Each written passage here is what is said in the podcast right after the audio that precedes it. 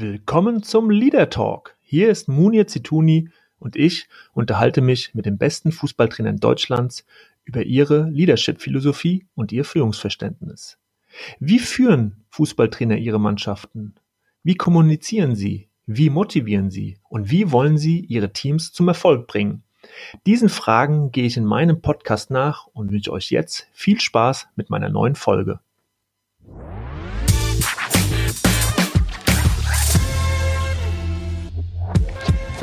Ja, und heute freue ich mich sehr über Ewald Lien, heute Gast zum Leader Talk. Ewald, schön, dass du dabei bist und über so wichtige Themen wie Kommunikation, Führung und Motivation mit mir reden willst. Einen schönen guten Morgen nach Hamburg, Ewald. Äh, schönen guten Morgen, Munir. Ich bin aber nicht in Hamburg, ich bin zu Hause in Mönchengladbach. Okay, auch schön. Auch ich, schön der schöne Westen Deutschlands zu Hause in Mönchengladbach, Ewald Lien, wo er ja auch ja als Spieler seinen größten Erfolg gefeiert hat, UEFA Cup Sieg, kann man schon so bezeichnen, oder Ewald, dass das so der größte Titel war in deiner Fußballerlaufbahn? Wenn du sagst, der größte Titel, dann hast du recht. Wenn du sagst, der größte Erfolg, dann widerspreche ich dir, weil ich das ein bisschen anders beurteile. Äh, wenn die Karrieren von Fußballspielern oder ja. von Sportlern immer nur nach Titeln äh, beurteilt werden, äh, das gefällt mir nicht so, sondern ich glaube einfach, dass, äh, dass die Lebensleistung eine Rolle spielt bei jedem Menschen und ähm, da müssen 90 Prozent, 95 Prozent aller Sportler äh, können dann nach Hause gehen und, und haben versagt. Also ich habe viele schöne Erfolge gefeiert. Für mich ist der wichtigste Erfolg, dass man sich selbst treu bleibt und dass man in diesem, in diesem Geschäft, Haifischbecken, äh, den diese Gesellschaft äh, bereitstellt, dass man da zurechtkommt. Äh, das ist viel, viel wichtiger, als jetzt irgendeinen Titel zu, mit nach Hause zu nehmen. Aber du hast recht, das war, das war ein sehr schöner Erfolg damals. Wir haben tollen Fußball gespielt und wir waren damals wirklich zu Recht mhm. äh, UEFA-Pokalsieger. Also einigen wir uns darauf, es ist der größte Titel gewesen und all die anderen Erfolge, vielleicht streifen wir ja den einen oder anderen persönlichen Erfolg äh, im Laufe unseres Gesprächs man kennt dich, Ewald, du bist äh, sehr bekannt, äh, ja, prominent, äh, hast eine ganz äh, tolle, wunderschöne Autobiografie auch geschrieben. Trotzdem zum Einstieg immer so ein bisschen den Trainer auch vorstellen, so deine Station, weil man dann doch das nicht so ganz auf der Uhr hat. Deswegen, ähm, ja, mal kurz eine Beschreibung deiner Trainerlaufbahn. Ähm, du hast äh, ja als Profi sozusagen parallel deine Trainerkarriere angefangen. Beim MSV Duisburg warst du Spieler in der dritten, zweiten und ersten Liga und hast deinen Fußballlehrer gebaut, bist dann Trainer der äh, Duisburg Amateure geworden und hast im März 93, nachdem du deine aktive Karriere beendet hast, ähm, ja, denn die Profimannschaft übernommen und äh, bis 94 dann in Duisburg gearbeitet. Die nächste Station war mit Jupp Heynckes in Teneriffa zwei Jahre auf den ähm, Kanaren, die dich auch sehr geprägt haben. Du bist dann 1997 zurückgekommen nach Deutschland, Hansa Rostock, erst FC Köln, dann wieder ein Jahr in Teneriffa zurück, 2002 bis 2003. Dann dein ehemaliger eigener Verein als Spieler, Borussia Mönchengladbach, äh, 2003. Dann Hannover, dann wieder eine Auslandsstation mit Panionios Athen, 60 München, ein kurzes Intermezzo Olympiakos Piräus, Arminia Bielefeld, AEK Athen, Rumänien, auch steht hier Otelul Galati, November 2013 bis Juni 2014.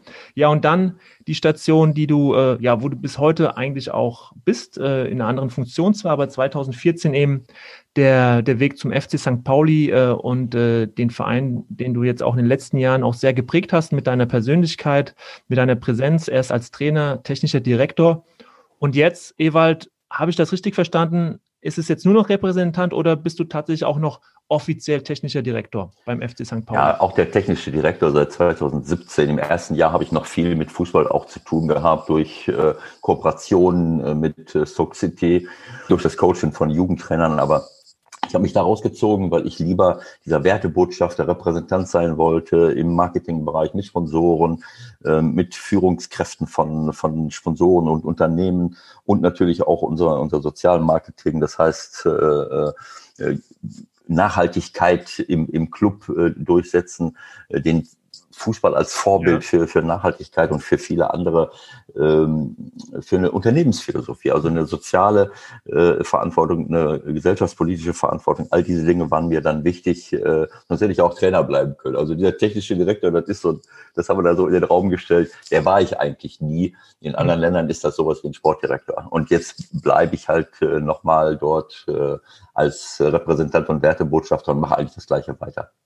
Wunderschön, dieser Begriff Wertebotschafter. Und du hast ja auch schon eine ganz tolle Überleitung gefunden jetzt, äh, indem du gesagt hast, dass du ja auch ne, äh, Führungskräfte, das Coaching, also auch ein bisschen die Werte von dir als auch des Vereins in Firmen, in Unternehmen rübergebracht hast. Wenn ich dich jetzt mal so frage, deinen eigenen Führungsstil mal mit zwei Worten zu bezeichnen, kriegst du das schnell hin mit zwei äh, Worten oder müsstest du da ein bisschen mehr ausholen? Äh, das kann man nicht mit zwei Worten äh, ähm, äh, erklären, weil ich glaube, dass einfach ähm, ein, ein äh, Führungsverhalten muss authentisch sein, so wie du als Mensch auch äh, äh, authentisch sein musst. Und, äh, und für mich ist es einfach wichtig, dass du, ähm, dass die, ähm, so wie du dich als Mensch eigentlich verhalten möchtest und solltest, dass du das auch als Führungskraft äh, sein musst. Das heißt, du brauchst äh, Werte, nach denen du äh, dich verhältst. Mhm. Aber diese Werte müssen aufgrund, äh, auf der Basis von Lebensprinzipien sein. Das, also ich glaube einfach daran, dass es Prinzipien des Lebens gibt, die wir nicht beeinflussen können, die einfach da sind. Wenn du nach draußen schaust in die Natur, wir sind gerade dabei, jedenfalls äh, die Mehrheit der Menschen und äh, leider auch viel zu spät viele, auch Politiker, dass wir in einer Natur leben, die eigene Gesetze hat, diese sogenannten mhm. Naturgesetze. Ja. Und die verletzen wir permanent. Äh, wir haben, äh, es war uns egal, wie wir die Natur ausbeuten und dadurch alles verletzen, den Lebensraum zerstören von Tieren und Pflanzen und, letzten, und Ökosysteme zerstören. Und jetzt merken wir, wie die Natur zurückschlägt, weil wir unsere eigenen Lebensgrundlagen zerstören, dass wir damit verbunden sind. Und so wie wir mit der Natur verbunden sind, sind wir auch im, im mentalen Bereich mit Lebensprinzipien äh, verbunden. Für, den, für die Menschen gibt es Prinzipien. Äh, das hat was mit, äh, mit grundlegenden, äh, ja, wie soll ich es sagen, also mit, mit, mit grundlegenden äh, Lebensprinzipien zu tun, die gelten mhm. Zusammenleben der Menschen, so wie Vertrauen. Was spielt Vertrauen für eine Rolle? Integrität, Ehrlichkeit, Respekt vor der Würde des Menschen, ähm, Demut, Dankbarkeit auch mal äh, zu mhm. zeigen ähm, Geduld zu haben, Mut zu haben, fleißig zu sein, ähm, äh, treu zu sein, auch äh, bestimmte andere Gesetze wie das Prinzip von Wachstum und, und Ernte. Äh, wenn ich nichts investiere, äh, bei den Finanzen weiß das jeder, aber so ist es auch bei der eigenen Persönlichkeit. Wenn ich nicht in mich selbst investiere, ja. in Beziehungen, dann kann ich auch hinterher nichts mehr rauskommen. All diese Dinge, die muss ich berücksichtigen in meinem Leben und damit auch in meinem Führungsverhalten. Und deswegen äh, sage ich, dass ich Werte leben muss und haben muss als Führungskraft, die auf dieser, äh, mhm. äh, auf der Basis dieser Lebensprinzipien funktionieren, äh, sonst, ja. sonst nicht. Das heißt, du sagst ja, man, äh, man muss sich selbst kennen, man muss seine Werte kennen. Also wäre sozusagen so die erste grundsätzliche Aufgabe für einen Trainer auch, äh, nicht nur für einen Trainer, aber auch für Führungskräfte, sich selbst zu kennen, seine eigenen Werte, also sich mit seinen eigenen Werten zu beschäftigen. So, was sind denn eigentlich meine größten Werte? Also hat das was mit dem Weg zu tun, zu sich selbst zu finden, authentischer zu werden? Äh, ja, was heißt seine eigenen Werte kennen? Also ich, ähm, für mich ist es eine bewusste Entscheidung, welche Werte ich lebe. Und man muss es, man muss sich darüber im, äh, im Klaren sein, was man, äh, wo man, wo man eigentlich hin möchte. Ähm, also ich ähm, habe irgendwann mal äh, schon als junger Mensch habe ich mich damit beschäftigt, weil ich sehr viel selber im stillen Kämmerlein gesessen habe, immer gedacht habe und, und habe mir, hab mir Pläne gemacht, wie will ich mich eigentlich verhalten, auch freundlich anderen Menschen gegenüber und so weiter und so fort. Ähm, mhm. Und äh, du hast natürlich recht, sich selbst zu erkennen ist ein Punkt. Also wir, wir, wir wenden das ja schon seit langen Jahren an, der eine mehr, der andere wenig, weniger, äh, so völlig wertfrei einen eigenen motivationalen Fingerabdruck. Äh, ähm, also nicht nur, ja. ich weiß nicht, ob sie es bei sich selber anwenden, aber in, in der Wirtschaft wird das mhm. oft angewendet. Naja, ich möchte mal wissen, wie der andere motiviert ist. Genau. Mhm. So. Äh, und, und da gibt es ja die unterschiedlichsten Modelle. Ein motivationaler Fingerabdruck wenn ich es vernünftig mache, ist der, da muss der wertfrei sein. Da kann ich nicht sagen, Moment mal, äh, ich muss das berücksichtigen. Und da gibt es sicherlich Unterschiede zwischen Menschen. Das ist so wie, wie, wie, wie ein wie, wie genetischer Fingerabdruck. Mhm, mhm. ist das ein motivationaler Fingerabdruck? Was treibt mich eigentlich an? Was ist für mich super wichtig? Das hat nichts mit diesen Lebensprinzipien zu tun. Die gelten sowieso. Aber es gibt Leute, die sind viel, viel mehr Familienmenschen als andere. Es gibt Menschen, die, äh, die, äh, die in der, die brauchen einfach Anerkennung und Bestätigung mehr als andere. Aber das hat ja dann genau mit der, dieser Bewusstheit zu tun. Ne? Und, und du hast ja diesen Begriff auch gleich gewählt, authentisch, Authentizität. Das heißt ja für dich auch, dass du ein, hast du das Gefühl gehabt, dass du in deiner Trainerkarriere immer der warst, der du auch, auch warst, also immer der Ewald Lien, zwar auf verschiedenen Stufen wahrscheinlich, verschiedenen Ebenen, aber doch das Gefühl gehabt, äh, ich bin immer echt gewesen und dadurch auch ein, eine, ja, sozusagen eine höhere Glaubwürdigkeit auch bei der Mannschaft erreicht. Echt schon, aber nicht, aber nicht effektiv. Wir denken, wir Wie meinst du das? Ja, äh, wir glauben ja immer, dass wir echt sind und dass äh, all das, was wir tun und, und die Entscheidungen, die wir treffen, ist ja auf der Basis von der Entwicklungsstufe, auf der ich mich befinde. Mhm. So und ich habe immer gedacht, dass ich alles richtig mache. Das war aber nicht richtig. Das muss man, das muss man ja auch nicht. Und so, so bin ich mit mir selber umgegangen und so habe ich aber auch versucht, mit Spielern, äh, äh, mit anderen Menschen umzugehen. Man muss auch mal nachsichtig sein mit sich selber, aber man muss ehrlich sein. Also wenn du sagst, warst du immer echt? Ich war immer echt. Ich habe immer geglaubt, dass das richtig ist, was ich tue. Äh, wenn ich jetzt zum Beispiel äh, ähm, ähm, wir haben eben vom motivationalen Fingerabdruck gesprochen. Wenn ich, ich weiß noch an, in, am Beginn, in den ersten Jahren meiner Trainerkarriere, ich habe zwar versucht, mich dort weiterzuentwickeln. Meine Frau hat mir dabei sehr, sehr geholfen.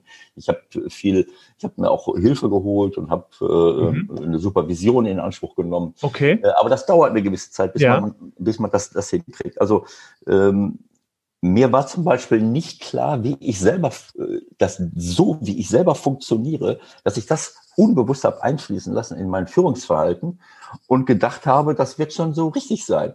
Also zum Beispiel, mir musste nie, das, das hat, will ich jetzt nicht erklären, ich weiß es auch gar nicht, ob ich es richtig erklären würde, warum ich das nicht brauchte, aber mir musste ein Trainer nicht sagen, das hast du aber toll gemacht.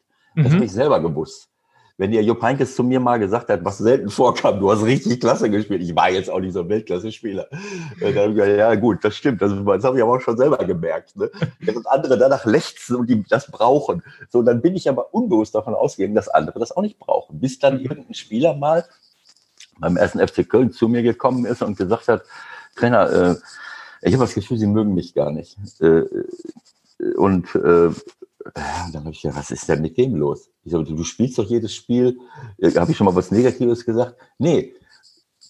Nee, stimmt. Ich spiele, sie sagen auch nichts Negatives, aber sie sagen auch nichts Positives. Sie haben mich noch nie gelobt, sie haben mich noch nie und bla bla bla. Mhm. Also, äh, so, und dann fängst du an nachzudenken, Moment, was, was ist denn das? Äh, man muss sich einfach darüber im Klaren werden, dass, äh, ja, wer man selber ist und, und was für, für mich selber an äh, Dinge für eine Rolle spielen. Und das kann ich nicht äh, hochrechnen für andere. Wenn ich das mache, mhm. dann behandle ich andere nicht so, wie sie es gerne hätten. Und dann berücksichtige ich das auch nicht.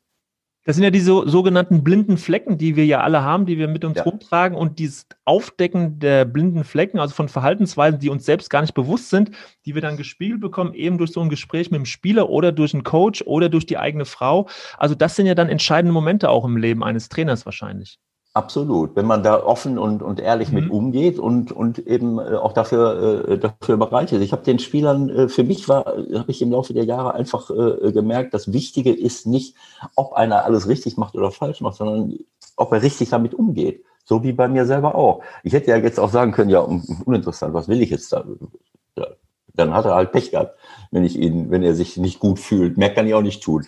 Oder ich sage, Moment mal, was, was hat das mit mhm. mir zu tun? Und äh, dann, damit habe ich mich beschäftigt. Und so kann ich auch mit den Fehlern von Spielern umgehen. Mhm. Für mich sind das keine Fehler, ich, das habe ich denen immer gesagt.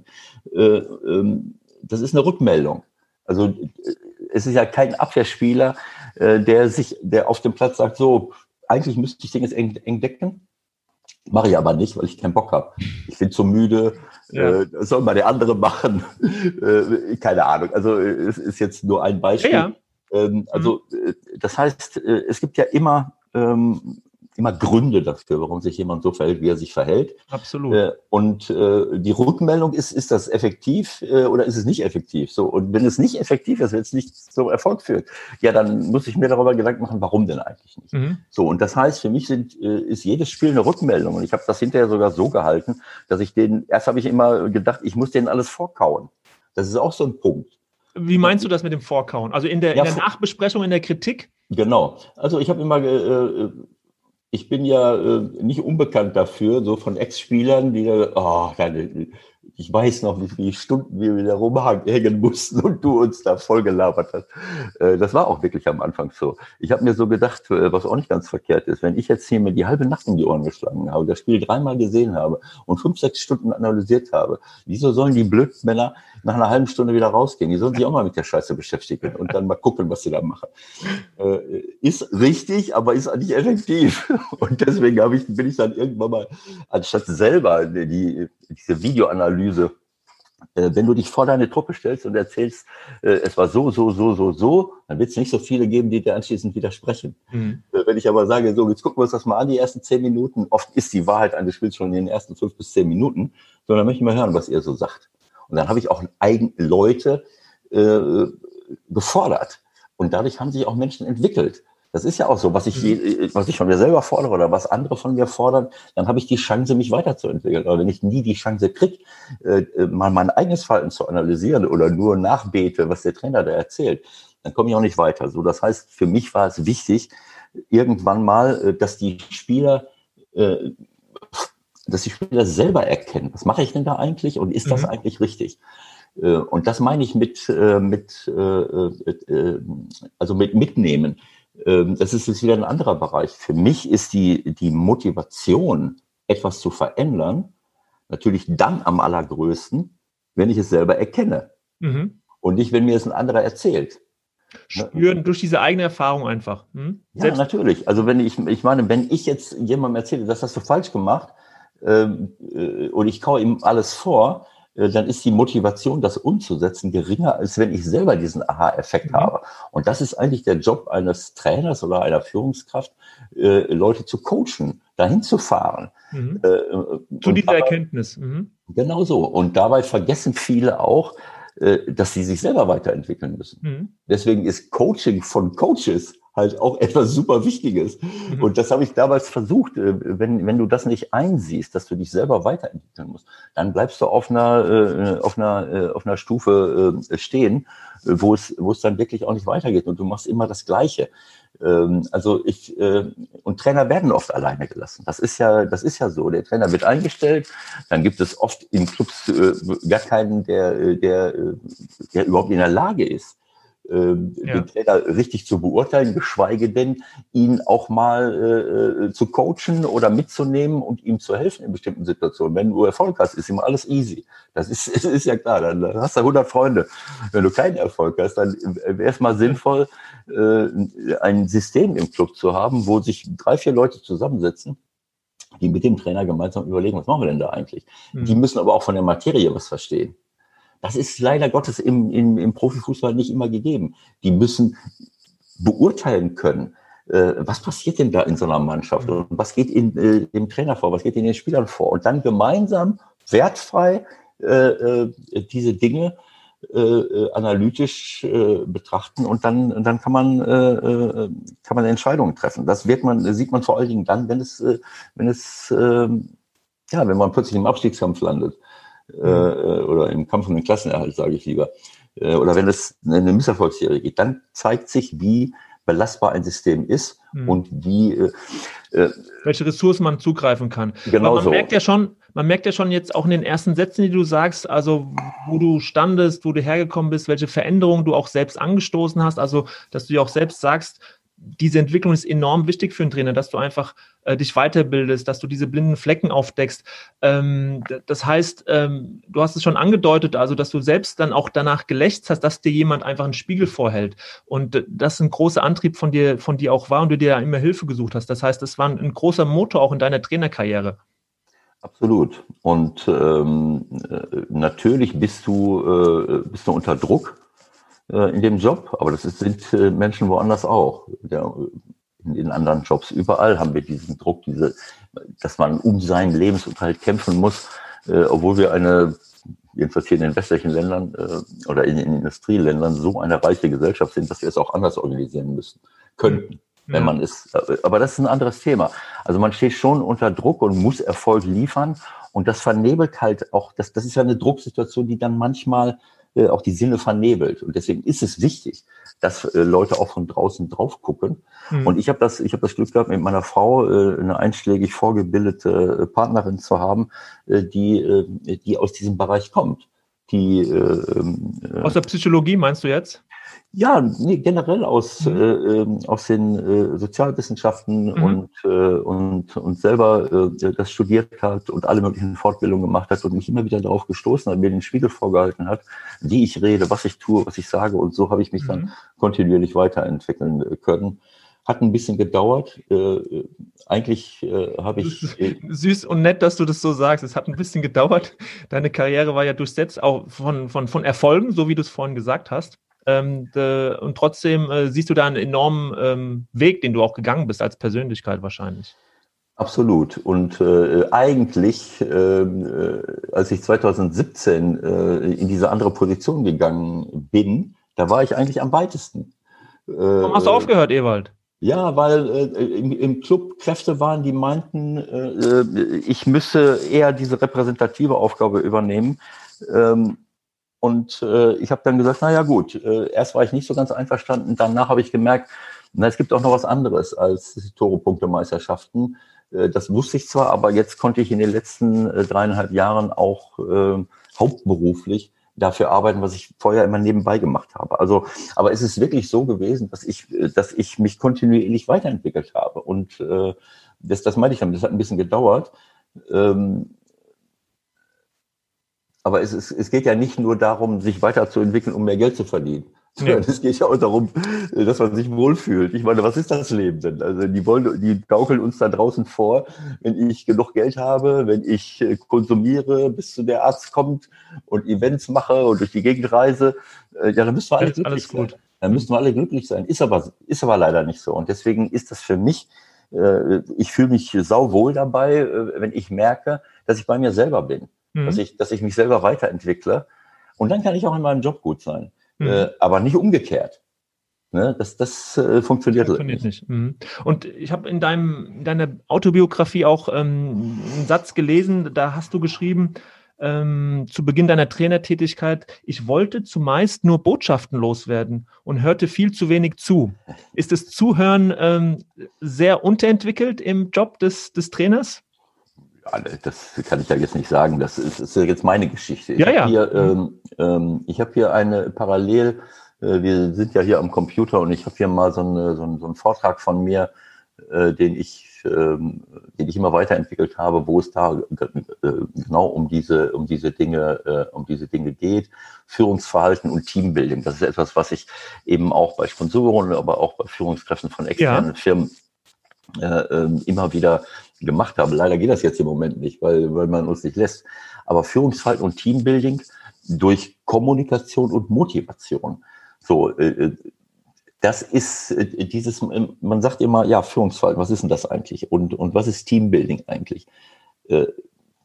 Wie transportiere ich das? Nur durch Kommunikation und Motivation, da denkt man auch, ja, Motivation, ich, ich bin, wird, äh, bevor man mich verpflichtet hat, hat man oft mich angerufen und gesagt, Herr Lien, wir würden gerne mal, äh, dass Sie vorbeikommen. Wie haben Sie eigentlich Ihre Leute motiviert? Immer. Mhm. Das war doch super, wie die immer gekämpft haben. Ich sage, ja, ähm, hm, äh, ich habe sie nicht motiviert. Die mussten mich erstmal motivieren, damit ich sie aufstelle.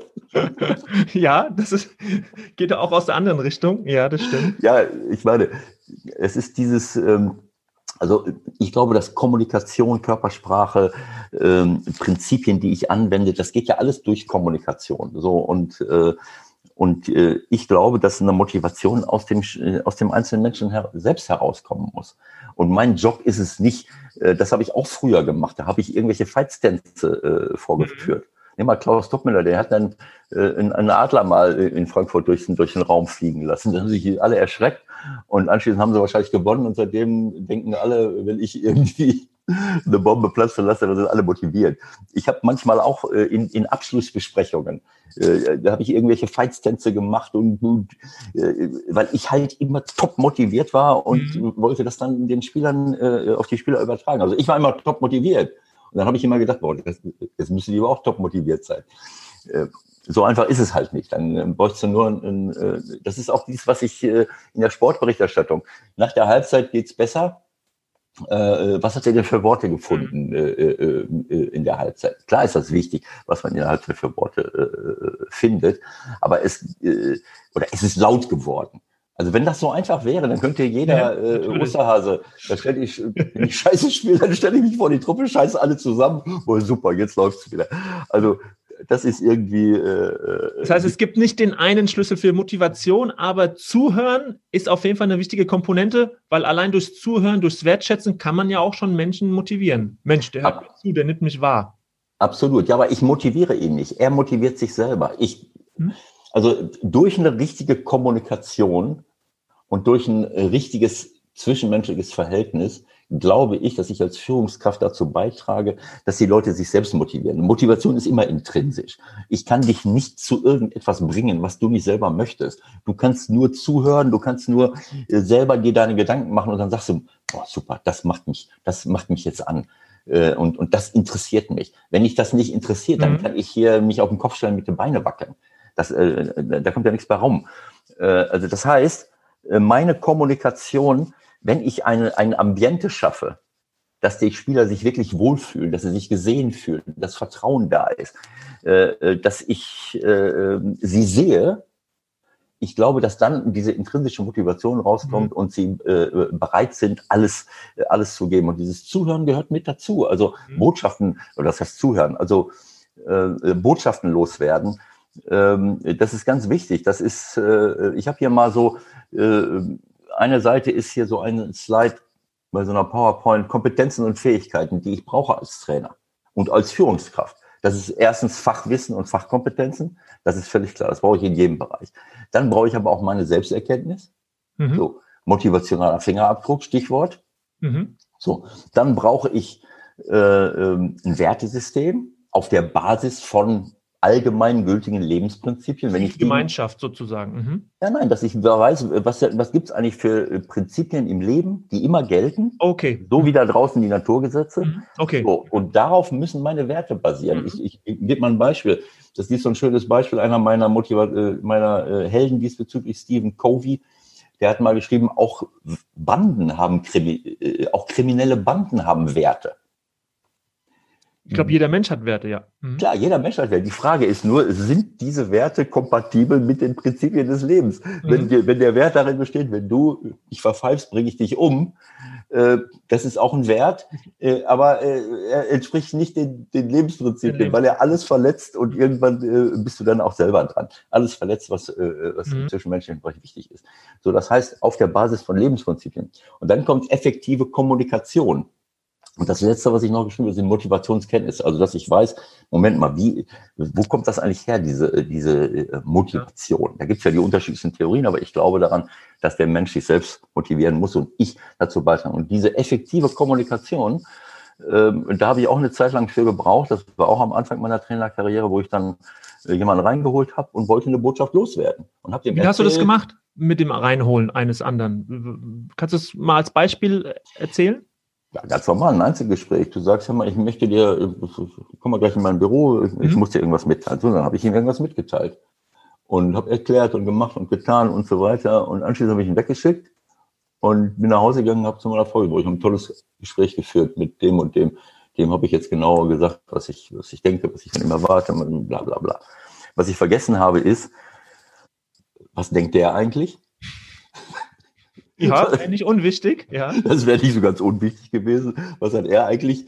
Wieso hat er sich eigentlich so verhalten? Was, was, was, äh, was mhm. denkt er eigentlich? Und ist das, was ich sagen wollte, wie ist das überhaupt bei ihm angekommen? Also äh, Feedback, jetzt, ne? so eine Feedback-Kultur so, genau so. Mhm. Klar. Also das ist jetzt eine Frühphase meiner Karriere gewesen. Also es ist jetzt nicht so gewesen, dass ich so, so ein Vollpfosten gewesen bin, dass ich gar nichts gemerkt habe. Es gibt natürlich auch Situationen, äh, wo Spieler sich so beschissen verhalten haben, dass ich auch gar nicht mehr wissen wollte. Nachdem ich schon 17 Mal irgendwie äh, kommuniziert habe und Leute immer noch die halbe Nacht sich um die Ohren schlagen, sich ernähren wie, wie Geisteskranke, was weiß ich.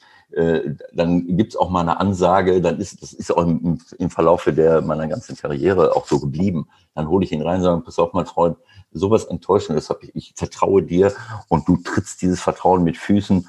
Ich gebe dir jetzt noch eine Woche Zeit, äh, das komplett umzustellen, sonst werden wir uns von dir trennen. Mhm. Oder du Klare Ansage. Mhm. So, das, das mein, das ist, das, sowas muss natürlich auch möglich sein. Du kannst nicht immer nur mit Wattebäuschen um dich schmeißen.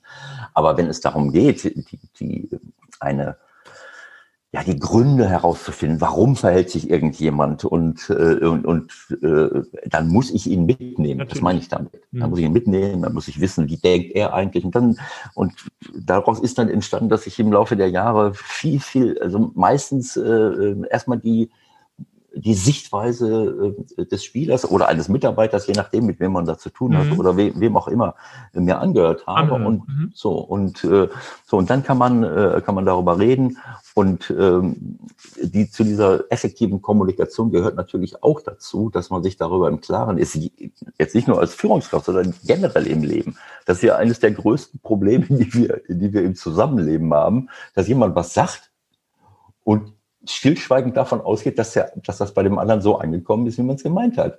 So, und dann sagt der andere, vielleicht geht der gleich weg äh, und, und sagt gar nichts und geht dann zurück, so, dieses Arschloch, der hat mich fertig mhm. gemacht. Also, also die klassischen Kommunikationsfallen, die wir im Privaten kennen, aber natürlich vor allen Dingen auch im, im beruflichen Kontext, wo, wo, wo man glaubt, man hat sich verstanden, aber zwei gehen weg und, und haben sich, äh, nehmen komplett unterschiedliche Dinge mit.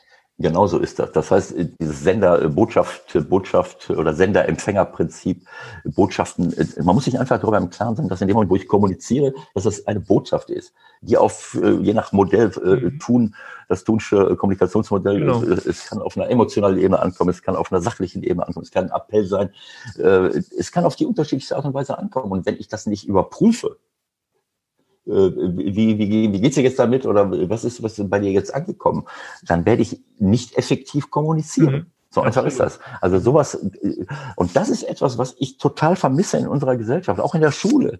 Wir sind dabei, den Kindern und Jugendlichen viel zu viel kognitives Wissen um die Ohren zu hauen, mhm. oder jedenfalls war das über die ganzen Jahrzehnte. Und wo ist denn die Persönlichkeitsentwicklung? Wozu für mich auch die Fähigkeit zur effektiver Kommunikation äh, äh mhm. gehört? Mhm. Ähm, äh, wo ist die Wertevermittlung? All mhm. diese Dinge. Ja, aber ich, ich meine, klar, äh, wir, wir, wir haben ein Schulsystem hier implementiert, dass die Kinder und Jugendlichen auf, äh, auf, auf dieses System da draußen vorbereiten soll. Und die Werte, die wir dort sehen, mhm. äh, ja, die sind. Fragen, ja. Jetzt, jetzt, wenn man auch dein Buch liest oder sich halbwegs mal ein bisschen mit dir beschäftigt hat, dann weiß man ja auch, dass du als Spieler auch natürlich für gewisse Werte eingetreten bist. Auch dass dieses Ganze, dass in, in der Kabine meistens darum ging, wer hat den äh, teureren Wagen, den größeren Wagen, äh, Statussymbole, die du abgelehnt hast, wenn du jetzt als Trainer sozusagen ja auch diese Werte, deine eigenen Werte mitnimmst, wie schwer war das für dich in deiner Trainerkarriere auch die Spieler so zu nehmen, wie sie sind oder den Zeitgeist auch zu akzeptieren und einfach mal, ja, wie, wie man so schön sagt, fünfe gerade sein zu lassen? War das für dich immer einfach? Äh, ja, jetzt bist du auf verschiedenen Zeitebenen. Also diese Beschreibung, die, die, Auto, mhm. Autos, Frauen, Fußball, das ist so aus den 80er Jahren. Ja. Äh, ich glaube, dass sich das schon ein bisschen verändert hat. Also äh, äh, wir haben zwar noch nicht eine Ebene erreicht in unserer Gesellschaft, wo ich mich total wohlfühle, weil da wieder andere Probleme entstanden sind durch diese ganzen, durch dieses ganze Internet. Äh, äh, aber äh, es ist jetzt nicht mehr so, äh, damals war es wirklich, äh, als ich Spieler war in den ja. 80er Jahren, da waren viele Dinge, die mir überhaupt nicht gefallen haben. Aber das ist heutzutage. Äh, ich hätte jetzt gedacht, dass sich das jetzt noch maximiert hat durch diese Summen, durch diesen Reichtum auch und durch die Summen, die die Spieler verdienen und dass man ja auch einfach mitkriegt, der eine fliegt von äh, Frankfurt nach Mailand zum Friseur, äh, hat fünf äh, äh, ja. Wagen, also dass du als Trainer einfach sagst, okay, das ist jetzt der Zeitgeist und ja, okay, das ist jetzt so und ich passe mich da an. Das war so die Frage, ob das dir schwer gefallen ist. Ja, ich hätte gerne mal ähm, eine Spitzenmannschaft trainiert, äh, die auch die Chance hat, deutscher Meister zu werden. Äh, weil ich glaube, dass dieses Verhalten nicht, dass das äh, in vielen Vereinen nicht siehst. Es wird immer Ausrutscher geben, es gibt immer Leute, die, äh, die auf so einer oberflächlichen Ebene fahren und, und mit teurem Konsum um sich schmeißen. In der zweiten Liga, die ist eher unverdächtig dafür, weil dort nicht solche Summen verdient werden, dass ich mich ins Privatflugzeug setzen könnte, um in Mailand mir einen weißen Hermelinmantel zu kaufen. Ähm, also äh, ich, ähm, ich habe mich immer bemüht, mein, mein Werteprinzip, äh, mein Wertesystem und das, was ich da darunter, äh, was ich unter Lebensprinzipien verstehe, den Spielern einer Mannschaft äh, zu vermitteln. Und äh, habe auch darauf geachtet, das Vermitteln reicht ja nicht, sondern du musst es ja leben. Ja. So, das heißt, wenn ich eine Trainingseinheit absolviere, wenn ich sehe, wie Menschen miteinander umgehen, dann sehe ich ja, äh, auf der Basis von welchen Werten und Prinzipien machen die das. Und, und äh, da müssen dann auch alle mitziehen. Als Trainer äh, bin ich da alleine. Dann muss ich ein gutes Trainerteam haben. Dann muss ich Leute um die Mannschaft herum haben, die das mittragen. Und deswegen sind die Mitarbeiter genauso wichtig. Ich bin nicht nur der Chef von den Spielern, sondern auch der Chef von der mhm. Truppe drumherum. Und wenn ich dort faule Äpfel habe, denen das völlig egal ist oder die ganz andere Werte, ja. dann, dann laufe ich auch vor die Wand. Das heißt, ich muss ja das, was ich möchte, muss man im Training sehen. Durch gegenseitiges Helfen, durch respektvollen Umgang. Mhm. Da kann ich nicht jemandem ja. die, die Ohren wegtreten oder einen Konkurrenten von mir beleidigen oder ich weiß nicht, was alles machen. Äh, so, also respektvolles äh, äh, Verhalten, wertebasiertes, prinzipienbasiertes Verhalten sehe ich ja die ganze Zeit, wenn ich es will wenn ich da drauf gucke und wenn auch alle anderen äh, mit darauf gucken. So und äh, sowas mag es geben. Natürlich, wenn dass diese, äh, dass Spieler in den Spitzenteams und auch in der, in der ersten Bundesliga in vielen Vereinen viel zu viel äh, Geld verdienen. Äh, das ist ja oft äh, thematisiert worden. Das wird in anderen Bereichen aber nicht thematisiert. Ich meine, wie viel verdienen Schauspieler, wie viel verdienen, äh, das ist eine kleine Minderheit von Leuten. Du kannst das ja in alle möglichen Bereiche extrapolieren. Ähm, das, ähm,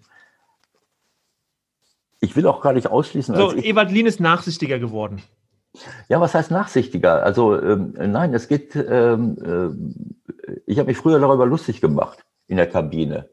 Wenn die da, äh, äh, guck mal, ich habe mir hier eine neue Tasche gekauft und hier das Auto tiefer gelegt, habe ich gesagt, boah, super, wo kann ich das denn auch machen? Sag mir mal die Adresse. Das ist super, immer dann laufe ich, boah, dann fühle ich mich super. Mit dieser Uhr, wenn ich diese Uhr hätte, kannst du mir die besorgen?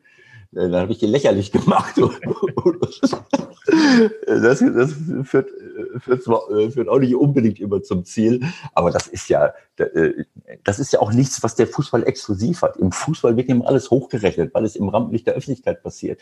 An den Fußballer werden äh, Maßstäbe angelegt, da lache ich mich tot. Das habe ich oft genug gesagt. Dann ruft mich einer an, wenn mal irgendwie einer was wieder gesagt hat, äh, sind die Fußballer nicht so unpolitisch. Dann mhm. sage ich, du rufst mich jetzt nur an, weil du deine Zeitung verkaufen willst. Wenn, wenn dir das wirklich wichtig wäre, dann kannst du jeden Tag irgendjemanden an, äh, ja. an die Karre pinkeln. Ein, Anwalt, ein Investmentbanker, ein Politiker, wen auch immer. Nein, du nimmst die Fußballer, weil sich das gut verkauft, wenn du schreibst, boah, der ist aber unpolitisch. Wie politisch bist du denn selber? Wie politisch sind äh, Leute überall und nirgendwo? Oder wie verhalten sich andere Menschen? Das wird im Fußball immer hochgerechnet, als wenn der Fußballer, der muss nicht nur, äh, äh weil er viel Geld verdient und weil er im Rampenlicht der Öffentlichkeit steht, soll er was, was jetzt plötzlich sein? Der, der, verstehst du, an der, an der Spitze der technisch-taktischen. Entwicklung stehen, ne, politisch engagiert gegen den Klimawandel und darf sich auch kein Auto kaufen. Also es ist ja, natürlich okay. so, dass alle, jeder dahin guckt, aber ähm, das darf man auch nicht übertreiben. Nein. Mhm.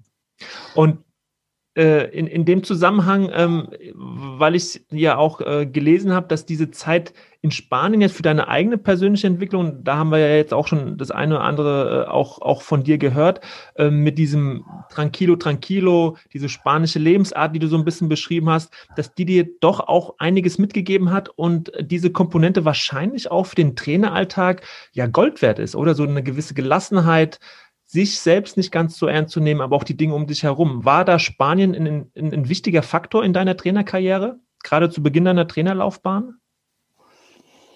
Uff. Ja, tranquilo, tranquilo. Das ist ja ein Beispiel, äh, da ging es mehr darum, dass unser Sportdirektor kurz vorm Einpennen war. Das ist uns schon auf die Nerven gegangen. okay. Jupp, Jupp, und mir, wir, wir sind äh, drei Monate vorher, haben wir schon gewusst, dass wir da hingehen. Und dann haben wir wirklich äh, monatelang das vorbereitet. Das ist etwas, was ich mitgenommen habe in, in, in meiner Karriere, wenn ich die Chance hatte, rechtzeitig irgendwo zu unterschreiben und das vorzubereiten. Das hast du ja nicht immer. Ne, entweder geht es weiter und du bist dauernd unter mhm. Stress. Mhm im eigenen Club, ja. dann kannst du nicht mal zurücktreten äh, und sagen, das bereite ich jetzt mal in aller Ruhe vor.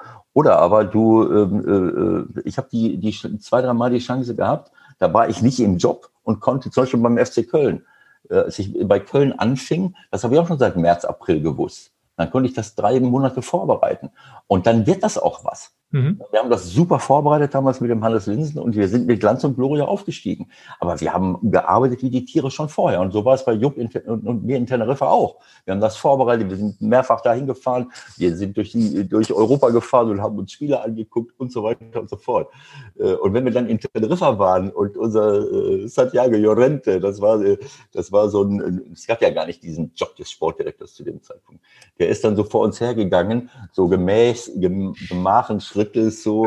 äh, äh, ja. und, und das hat uns halt so ein bisschen genervt, aber äh, wir haben dann auch schnell irgendwann mal gemerkt, Jupp kannte das ja von Bilbao so ein bisschen, aber da ist ja nicht so heiß wie auf Teneriffa. Wenn du ein bisschen zu schnell gehst, bist du sofort klassenhaft geschwitzt. Das, also, heißt, das langsam gehen äh, hat sich ausgezahlt. Auf jeden Fall. Also äh, es gibt ja so einen schönen Spruch: äh, Egal, ob du, äh, ob du, äh, ob du hektisch gehst oder ob du langsam gehst, der Weg ist immer der gleiche. Ja, das stimmt. Ja. Äh, äh, und vielleicht haben wir es damals auch überinterpretiert, ne? weil der, ich weiß es auch nicht mehr so ganz genau, so ganz einverstanden war man nicht immer mit allem, was er gemacht hat. Aber trotzdem, diese andere Sichtweise hat dir schon gut getan. Ja, natürlich, aber das habe ich vorher auch schon gehabt. Also ich war äh, so, die, die, haben dann zu mir gesagt, du bist nicht der typische Deutsche, äh, weil ich auch sehr emotional und, und direkt äh, war. Und dann habe ich gesagt, was ist denn der typische Deutsche? Was soll das? Also den gibt's für mich auch nicht. Mhm. Äh, also ähm, diese, diese, diese Herzlichkeit, diese, diese, diese Direktheit eben auch mit den eigenen Emotionen äh, zu leben, das hat mir schon, äh, schon sehr, sehr gut getan. Ähm, also es hat, äh, äh, ich habe aber vor allen Dingen unglaublich viel äh, vom Jupp gelernt. Das war für mich, ich war ja schon Cheftrainer gewesen. Das darf man nicht vergessen. Genau, du warst vorher Jahre, bei MSV, MSV Duisburg Cheftrainer gewesen. Genau so. Ich habe dreieinhalb Jahre mit die, was weiß ich, wie viel die Amateurmannschaft gehabt und habe dann anderthalb Jahre, äh, also drei Monate noch dann aufgestiegen. Ein tolles Jahr und dann ein halbes Jahr, wo ich alles falsch gemacht habe, was man so falsch machen konnte. Und dann haben wir zehnmal hintereinander verloren. Äh, äh, da habe ich wirklich alles falsch gemacht, was man falsch machen konnte. Dann habe ich mich ein bisschen regeneriert und dann mit, mit hat Jupp mich gefragt, er war damals in Frankfurt, äh, da, da lief war auch nicht alles Gold, das war auch ein schwieriges Pflaster. Äh, dann sind wir zusammen nach Teneriffa gegangen und in diesen, in diesen zwei Jahren habe ich unglaublich viel vom, vom, vom Jupp gelernt. Ähm, äh, er hat mir viel Freiheit gegeben, ähm, vor der Mannschaft zu sprechen, auch im Training immer eine eigene Gruppe zu haben. Ich habe dort wirklich einen Riesenschritt nach vorne gemacht, was meine, was meine äh, mhm. handwerklichen Fähigkeiten angeht. Äh, Akribie äh, im, äh, in der Trainerarbeit genau auf bestimmte Dinge. Was will ich eigentlich? Äh, äh mhm. ähm, das ist etwas, was ich heute manchmal so vermisse, wo wir nur noch damit beschäftigt sind. Der Ball muss laufen, der Ball muss laufen, aber äh, die, die, ähm, diese, diese individuellen Qualitäten von Spielern, technische Qualitäten, mhm. dass du eben auch mal so lange übst, bis du, bis du, äh, bis du irgendeinen Schuss oder irgendeine Flanke vernünftig bringen kannst, auch aus dem, im, im hohen Tempo äh, oder am Zweikampfverhalten zu arbeiten. Das, diese individuellen Qualitäten, die, die gehen mir manchmal so verloren, auch in unserer grundsätzlichen Ausbildung. Also äh, das ist für mich eine etwas, was, wo ich ganz, ganz viel gelernt habe. Also das war diese Kombination. Mhm. Die Spieler okay. kennenlernen, internationale Spiele zu machen. Wir waren ja äh, bis im Halbfinale vom UEFA-Pokal. Sind völlig unberechtigt gegen Schalke 04 ausgeschieden. Dann würde heute keiner von den Eurofightern reden. also, nein, das war, das war einfach eine tolle Zeit. Und äh, da habe ich sehr, sehr viel gelernt. Und wenn du jetzt, äh, jetzt kommen wir schon langsam äh, leider zum, zum Ende unseres Gesprächs, Ewald, äh, die vorletzte Frage so als Trainer, was war so die, die, das schönste Jahr, also äh, vom Arbeiten her auch von der Mannschaft und, und wieso? hat, fühlt sich das so an, als dass es die beste Zeit gewesen ist? Welches, welche Mannschaft oder welches Jahr würdest du da nennen? Was, was hat sich für dich als Trainer am besten angefühlt? Ja, es hat sich, äh, es hat, das, da, da müsste ich mehrere Mannschaften äh, nennen. Äh, aber es, ich sag mal, dieses, äh, als wir mit dem MSV Duisburg aufgestiegen sind, das erste Jahr in der, in der, in der ersten Liga wieder, äh, da haben wir die richtigen Leute dazu geholt mit, äh, Oliver, äh, ich weiß nicht, Oliver Westerbeck, ob er schon da war, äh, Thorsten Wohlert äh, äh, als Innenverteidiger, Uwe Weidemann, Peter Kötze, ich glaube, Olli war schon da. Äh, und wir hatten dann plötzlich mhm. eine Mannschaft, die, die funktioniert hat. Das war einfach äh, Weltklasse. Wir haben in diesem Jahr haben wir äh, äh, vielleicht war ich noch zu unerfahren, sonst hätten wir ganz oben mit reinkommen müssen. Aber wir waren am 20. Spieltag Erster. Boah. mit einem negativen Torverhältnis und sind als Tabellenführer nach Bayern München gefahren. Wir hatten am fünften, sechsten Spieltag sind wir zum amtierenden deutschen Meister Werder Bremen gefahren und haben die 5-1 im, im Weserstadion weggehauen. Äh, aber mit voller Berechtigung. Ein bisschen Glück am Anfang, ein bisschen Spielglück, aber mhm. das war eine Mannschaft, die einem so eine Freude gemacht hat und so einen Spaß gemacht hat. Und am Ende haben wir dann das nicht halten können. Äh, da sind wir dann Sechster, Siebter, Achter, Neunter. Das war ja auch alles so eng. Damals gab es mhm. nur zwei Punkte. Also Team Spirit höre ich daraus. Also es war eine unglaublich funktionierende, gut funktionierende Mannschaft. Gut funktionierende Mannschaft, aber auch ein richtig super Fußball. Die haben einen Konterfußball gespielt. So, das war eine, äh, ein Jahr, was mir wahnsinnig viel, viel Freude gemacht hat. Und dann auch natürlich das erste Jahr beim ersten FC Köln. Mhm. Äh, alle, die damals dabei waren, die sprechen heute noch davon. Äh, der leider verstorbene Rolf Herings hat zu mir gesagt, ich war mit dabei, 78, als wir, äh, das, da bin ich, habe ich ja selbst drunter gelitten, ja. von, von Gladbach, wo die Meister und Pokalsieger geworden sind und wir drei Tore schlechter Zweiter geworden sind mit Borussia Mönchengladbach. Äh, das war nicht so schön wie dieses Jahr 99, 2000. Dieses, als ich zum ersten FC Köln, ich habe es ja eben gesagt, wie wir das ja. vorbereitet haben. Wir hatten eine Mannschaft, das hast du sofort gemerkt. Das ist auch so ein Punkt, wenn das, wenn das erste Training losgeht und du hast deine Mannschaft da stehen. Das ist eine ganz andere Welt, als wenn du noch in der Vorbereitungszeit fünf, sechs Spieler holen musst. Dann bist du immer noch beschäftigt äh, mit Verpflichtungen, mit der Integration von Leuten äh, wir hatten von Anfang an unsere Truppe stehen. Und vom ersten Vorbereitungsspiel an hast du gemerkt, da steht eine Mannschaft auf dem Platz. Das ist ohne Worte. Wir haben. Äh, Welche Spieler kannst du da ein paar nochmal nennen, einfach so für. Ja, wir hatten, äh, äh, wir hatten Matthias Scherz äh, dazu geholt, den, den ich oben zu Hause abgeholt habe von, von seinem Balkon in Schesel äh, zwischen Hamburg und Bremen hat er noch versucht, äh, vergeblich eine Bierkiste zu verstecken. Das haben mein Sohn und ich sofort irgendwie gesehen, dass er die Kasten, die auf dem Balkon hatte, war auch scheißegal. Matthias Scherz war ein super Spieler. Äh, Christian Springer war sowieso schon da. Führungsspieler wie, wie Pele Wollitz und, und Ralf Hasenhüttel waren in, in, in der Mannschaft. Ähm, wir hatten ähm, äh, äh, Pascal Ojikwe von, von, äh, von Kaiserslautern verpflichtet, einen richtig guten Sechser mit Moses Jichone, einen, einen Innenverteidiger aus, äh, äh, äh, wo kamen die jetzt her? Moses, nicht Zimbabwe, wie heißt Sambia. Sambia, genau. Moses aus Sambia. So, wir hatten eine Top-Innenverteidigung. Äh, wir haben dann noch, wir hatten einen bulgarischen Spieler verpflichtet, der uns drei Tage vorher so auf die Nerven gegangen ist, dass wir, äh, äh, dann habe ich gesagt, weißt du was, wir lösen einen Vertrag auf. Besser, oder? Dann, äh, dann hat er gesagt, ja, ist in, ist in Ordnung, gib, gib mir den Schlüssel wieder. Das war so, der hat den Vertrag, den wir ausgearbeitet haben, hat er die ganze Zeit nicht unterschrieben. Äh, und, äh, und dann habe ich gesagt, weißt du was, hast du deinen Autoschlüssel dabei? Ja, komm, gib her. Äh, jetzt kannst du ins Büro gehen zum Handelsdienst löst deinen Vertrag. Ist in Ordnung? Und dann haben wir uns von dem getrennt, obwohl am nächsten Tag das erste, ja, das war schon in der Vorbereitungszeit, aber wir hatten am nächsten Tag das erste offizielle Freundschaftsspiel und dann sind wir losgefahren Linse und ich und haben Christian Tim verpflichtet. Ah, Christian mhm. Tim von, von Dortmund, das war eines der großen Talente damals, der hat sich dann für uns entschieden. An dem Nachmittag haben wir den verpflichtet, am nächsten Tag haben wir ihn präsentiert und dann stand die Mannschaft. Da, da hatten wir schon äh, drei, vier Wochen in der Vorbereitung gehabt. Das war der einzige, den wir noch nachgeholt haben. So, und dann haben wir eine Mannschaft auf dem Platz gehabt, wo wir gesehen haben, wir haben jede, jede, jedes Vorbereitungsspiel hast du gespürt, das ist, das macht einfach Spaß. Dann haben wir das erste Pokalspiel. Das war zwar ein Drittligist, aber Wattenscheid, das war wirklich noch eine gute Mannschaft. Die haben wir sieben zu eins weggefegt. Äh, also, du hast einfach, richtig du hast, guter Start. Mhm. Ja, du hast einfach gemerkt, da steht eine Mannschaft auf dem Platz. Und dann haben wir, Weihnachten hatten wir, glaube ich, 15 Punkte Vorsprung. Wir waren Erster mit 15 Punkten Vorsprung auf dem Nicht-Abstiegsplatz. Das hat dann noch mal ein bisschen gewackelt, weil ein paar meiner Osterhasen zu Beginn der Rückrunde äh, gemeint haben, sie müssten in, in alte, äh, unprofessionelle Verhaltensweisen zurückfallen. Da haben wir dann erbarmungslos dazwischen gehauen.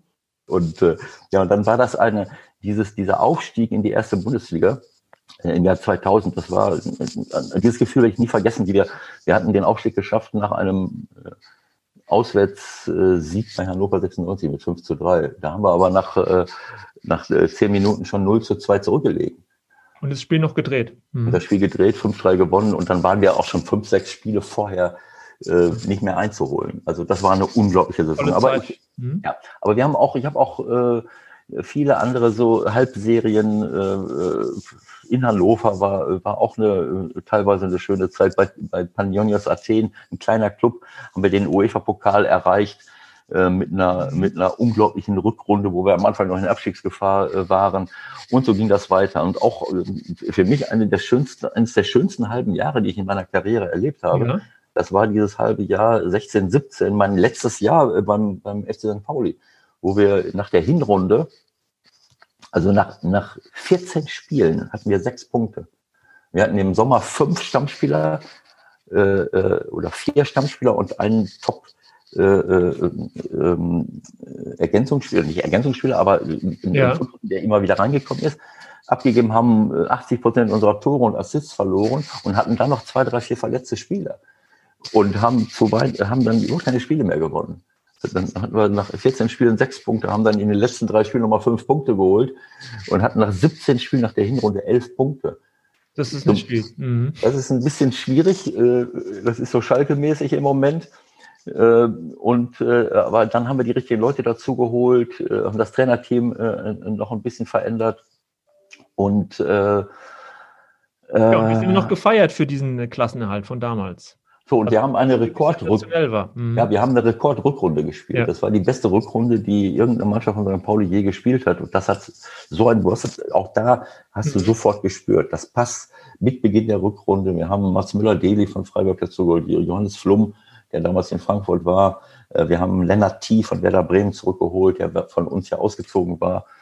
Äh, so, und dann haben wir plötzlich eine Truppe, wir haben auch ein, zwei Leute weg, äh, weggeschickt, die die mhm. uns nicht so gut getan haben. Und dann haben wir eine Rückrunde gespielt, die einfach sensationell war. Also das sind so, äh, man kann das eben nicht nur sagen, bei, äh, auf eine Mannschaft äh, äh, reduzieren, aber das waren unheimlich schöne Erlebnisse. Das waren so Zeiten. zwei drei Highlights auf jeden Fall. Und äh, ja, Ewald, äh, jetzt äh, die letzte Frage, äh, die ich jedem Trainer stelle. Äh, du kennst sie, äh, drei Trainer, hast von New schon eben gerade gesprochen, also drei Trainer, die dich geprägt haben, äh, die dich besonders beeindrucken, du einiges mitnehmen konntest. Äh, vielleicht aber auch ein Trainerkollege, äh, dessen Arbeit du bewunderst. Welche drei Trainer würdest du aktuell äh, da nennen? Man kann ja eigentlich nur von den Trainern sprechen, die man selber erlebt hat. Aus der Entfernung äh, glaube ich nicht, dass man das, äh, äh dass man äh, wirklich weiß, wer der, wer der Mensch war. Also ähm, ich habe ähm, äh, sehr viel, ähm, also als Trainer, die mich mitgeprägt haben.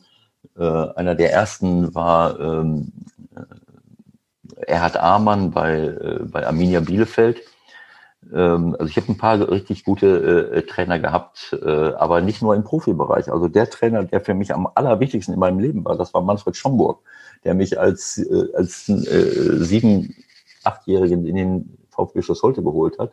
Und, und VfB Schloss Holte war das, ne? Genau. VfB Schloss Holte, das ist zwischen Bielefeld und Paderborn. Und äh, Manfred war äh, ein, ein Riese für mich, 1,90, äh, menschlich äh, perfekt ein, ein unglaublich empathischer äh, äh, und, und, und korrekter Mensch, der, äh, der für mich ein Vorbild war. Äh, damit will ich meinem Vater nicht so nahe treten. Mein Vater hat selbst keinen Vater gehabt, der wusste nicht, was er machen soll. Der ist 1914 äh, äh, geboren und im, äh, und im gleichen Jahr ist sein Vater im Ersten Weltkrieg gefallen. Das heißt, der wusste auch nicht so richtig, was er machen soll. Und Manfred war für mich äh, wie eine Vaterfigur, der mich geprägt hat, der, äh, der, ähm, der für mich ein, ein Riesenvorbild war. Und fast äh, die halbe Jugendzeit bis zur, fast bis zur A-Jugend, dann habe ich einen anderen Trainer bekommen, für mich ein Riesenvorbild war und von dem ich ja, der mich quasi aufgefangen hat, mhm. nachdem meine Mutter gestorben war. Und in seiner Familie, der hat ja auch eine tolle Familie gehabt, da habe ich sehr viel draus gezogen. Ja, dann. Der erste gewesen, okay. Ja. Ja, mein, mein erster Trainer bei Arminia Bielefeld war Erhard Amann. Erhard war vorher beim SVA Gütersloh gewesen, war noch relativ jung, war halt ein Amateurnationalspieler Und äh, der war erfrischend, äh, äh, auch in eine schwierige, das war eine schwierige Zeit, weil die Kaderzusammenstellung damals, das war dort, hast du wirklich ein paar dabei gehabt, das war wirklich nicht leicht, das Ganze zu machen. Aber der hat mich, äh, äh der hat mich beeindruckt vom, vom Menschlichen her und hat mir die meine ersten Möglichkeiten im, äh, im, äh, im Profifußball gegeben. Also vom äh, Umgang vor allen Dingen her hat er dich sehr, hat er sich geprägt, wie man mit, mit einer Mannschaft, mit Spielern umgeht. Da hast du dir einiges. Ja, genau, der um, genau so. Der Umgang war wichtig. Damals habe ich noch nicht danach äh, darauf geachtet. Äh, es gibt Natürlich. ja Kollegen, Spieler, die, die schon früh wissen, ich will mal Trainer werden und die dann geguckt haben, wie verhält das.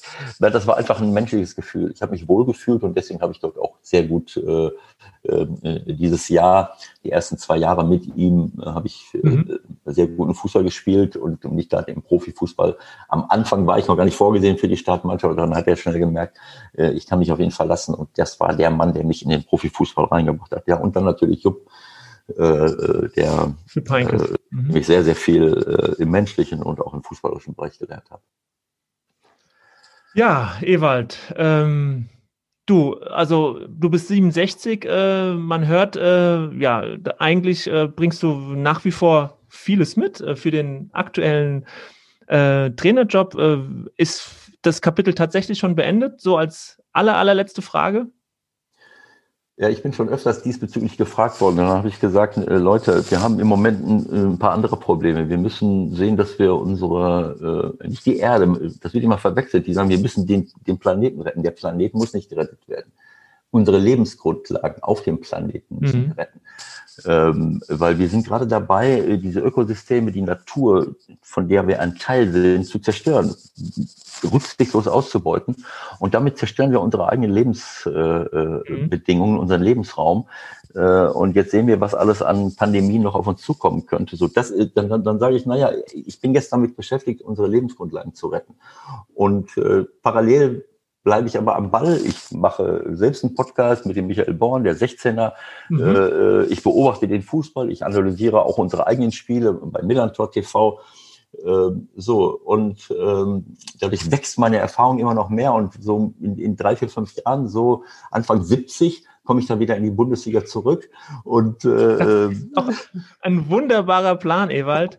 Äh, klingt gut. Also dann gedulden wir uns noch ein bisschen und äh, freuen uns äh, ja auf dich dann und äh, ich wünsche dir weiterhin viel Spaß äh, mit deinem Tun, äh, vor allen Dingen auch mit deinem Auftrag. Äh, insgesamt sich mehr um die, um die, ja, um die Belange der Menschen, der Gesellschaft, des Planeten auch einzusetzen. Vielen Dank für, für, für die Einblicke und ja, schön, dass du Zeit gehabt hast. Bis bald, Ewald.